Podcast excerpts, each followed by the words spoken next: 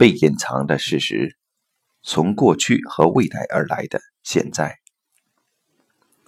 事实上，排列中发生的是完全不同的情景。在排列中，我们将自己从我们的想象，从我们认为我们所知道的想要解决事情放空，并与一个场域发生联系。在这个场域中，我们作为人而受到攻击，同时这个场域也将我们全部的想法、感觉和行为作为记忆储存下来。马奥博是第一个用时之场域的概念来转述这个事实的排列师。这个名称也被众多家庭排列师所引用，但我认为这种表述在语言上并非正确，因为这将意味着存在一些我们知道些什么的场域。但事实上，此处涉及的是知识以一个场域的形式存在。对我而言，“知识场域”这个术语更为合适些。在这个知识场域中，不仅包含了过去，也完整地包含了未来。这或许并非像他第一眼看起来那么令人感到疯狂。什么样的人能够成为一个发明家？能够成为一个科学家？是牛顿吗？是爱因斯坦吗？什么样的人能够成为一个艺术家？是莫扎特、贝多芬、米开朗基罗吗？他们做了些什么？他们发现了什么，或是发明了什么吗？我想他肯定是找到了什么，或是发现了什么。但这也意味着，他所发现的东西早已经存在。每一种我们所想到的思想，早已经存在这个世间，只不过有一个人第一次想到它罢了。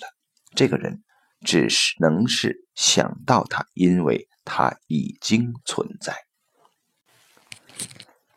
每个音符，当一个音乐家谱出、演奏出或唱出它时，它。早就已经存在了。每一段旋律也同样如此。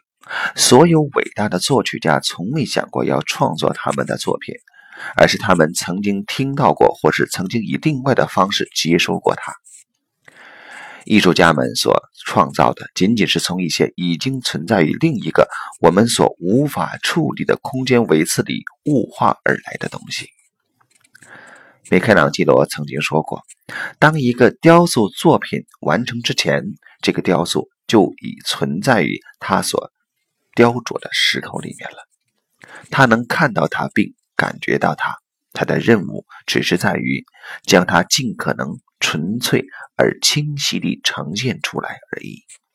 他已经在那里了。”他被他发现，并被他从大家不可见的空间维次中带入了大家可见的空间维次之中，而并非全新的创造。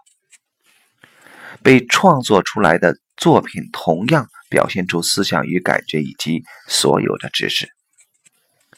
在第一个人想到它或感觉到它时，它就已经存在于另一个空间维次当中了。而当我们将它忘记时，它又会再次从这个空间维次中消失。我在描述一幅画面。今天我们可以通过种种手段，让很多类型的波可以被我们见到或被我们听到。我们可以看到这一秒在地球的另一端所发生的事情。我们可以打电话。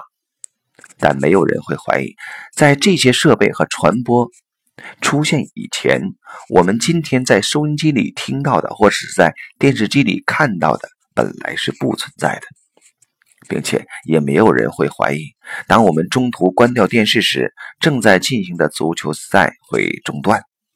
我们听到我看到的所有一切，是独立于我们的觉知而存在的，并且很久以来就已经存在了。为了感知它们，我们只需知道人们是怎样将它们带到我们这个空间维次之中，然后接受它们的。这正如一个代表在一次家庭排列中所做的那样，他在接受信息。